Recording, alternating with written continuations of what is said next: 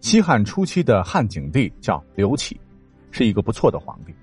主政期间呢，推行了削藩策，然后削诸侯的封地，平定七国之乱，巩固中央集权，还勤俭治国，奉行与民休戚政策，发展生产，减轻税负，和老爹一起开创了历史上有名的文景之治。他儿子刘彻史称汉武帝，也是一个盛世，很大程度上都沾了刘启的光。说七王之乱时，他手底下有个大将，唤作周亚夫，当然也是名将了，替刘启摆平了七国之乱，帮他保住了皇位，功劳大大。可是呢，这却让汉景帝非常不爽，老是想找机会将他除掉。为什么呢？啊，就是因为这个周亚夫他得罪人了。为什么得罪人呢？就是性格上太讲原则，太较真儿了。老人家讲原则，不是从景帝这开始的啊。文帝的时候就已经天下皆知了。汉文帝，也就是汉景帝他爹在位的时候，当年匈奴人很凶悍，大举入侵，周亚夫就带军出征。汉文帝为了鼓励将士，亲自到军营劳军，结果竟然吃了闭门羹，因为士兵们竟然对这个皇帝不理不睬。只知道有将军，而不知道有皇帝，一切都要公事公办。汉文帝很无奈，最后呢，跑到周亚夫的大帐外，结果呢，周亚夫竟然不行跪拜礼，只对汉文帝施以军礼，也就是拱拱手。这在古代是大不敬，要被咔嚓的。好在汉文帝那是一个好皇帝，那时候呢，他就对太子，也就是后来的汉景帝说：“周亚夫很讲原则性，军纪整肃。”如果将来遇到大事，周亚夫绝对是一个难得的人才。可惜汉景帝他毕竟不是汉文帝，他最终呢没有听他爸的话。等到了汉景帝即位的时候，为了巩固中央集权，听了晁错的建议，就削夺诸侯的权利。这几个诸侯哪干哪？直接发动了叛乱，领头的就是吴王和楚王。朝廷这边扛不住，就任命周亚夫为太尉，与叛军激战。当时还有一个诸侯王是梁王，他跟朝廷是一条心的，因为和皇帝是兄弟俩嘛。和楚军这边乒乒乓乓就打得很惨烈，梁王这边战事吃紧，就向当时的周亚夫请求支援。可没成想，周亚夫是想了想，咱一个兵也不能派给梁王啊，因为自个儿跟其他诸侯打的也很焦灼。万一派了援军，很可能战略上会处于下风啊！竟然是断然拒绝了梁王的请求，哎，这一下就把梁王给得罪了。等到周亚夫率军大败吴楚等国之后，战绩斐然，加官进爵之时，这个梁王肯定要说坏话了啊！因为梁王是当时太后，就是窦太后最喜欢的小儿子。这一下，周亚夫就等于在朝廷上树立了两个敌人。从此呢，太后加梁王 double 给汉景帝净说他坏话，所谓是三人成虎啊。汉景帝对周亚夫也就有点不满了，可是周亚夫他就不在乎，他觉得吧，什么事儿都必须讲原则，丁是丁，某是某。哎，这个想法却为他带来了杀身之祸。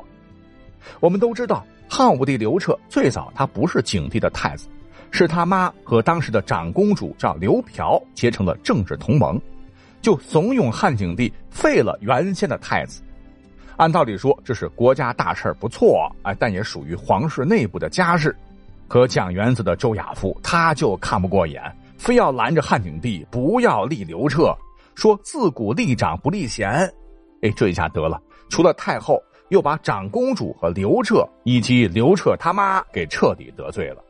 后来呢，刘彻还是被立了太子。所谓是母与子贵，人家呢也成了皇后了。顺势，汉景帝呢就想把皇后的弟弟，也就是国舅爷封个侯。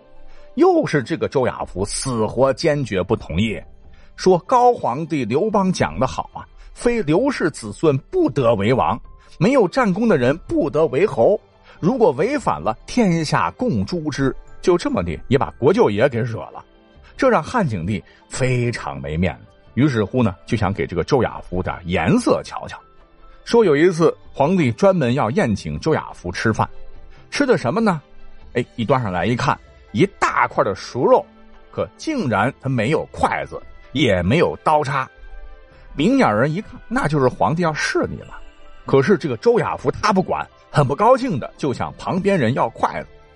汉景帝瞅到这个情景，就笑着跟他说：“寡人一国之君，陪你吃，陪你喝，陪你聊天，好酒好肉当三陪，莫非还不能让你高兴吗？”周亚夫很不乐意的嘟囔着脸，然后向景帝跪下谢罪。景帝一看，终于服软了吧？呃，赶紧。哎，话还没说完呢，没想到周亚夫立马站起身来，自个儿转个身，竟然走了。这个景帝看到这个情景以后，非常愤怒，也非常叹气的说：“这种人怎么能辅佐少主呢？”从此心里边就动了要除掉周亚夫的心思了。机会很快来了，在公元一百四十三年，周亚夫的儿子利用私人关系，从武库当中购买了一批铠甲。干嘛用的呢？啊，因为根据当时的丧葬制度，他准备尽个孝心，在父亲走后来做父亲的陪葬。没想到直接被人举报了。这周亚夫的儿子以谋反的罪名被景帝投入监狱，并且牵连到了周亚夫。当时派来审问的是朝廷派的一个廷尉，就质问周亚夫说：“你为什么要私藏兵器造反呢？”周亚夫大气凛然。哎，那是我出殡用的陪葬品，难道这也算造反吗？廷尉那是深得上意，就话中有话的说：“你没死就私藏兵器陪葬，就算活着不造反，死了以后也要在地下造反呐！”周亚夫听了以后，非常的屈辱，感到没有办法忍受，竟然绝食抗议。由于年事已高，五天之后竟然吐血身亡，那真是死不瞑目啊！那这个故事啊，就是典型的思想罪，没凭没据说你有罪，你就有罪；说你脑袋里有这个想法，那就是罪，那真是让人百口莫辩，气得吐血也没辙。所以水至清则无鱼，懂得变通，可能才是明智的选择。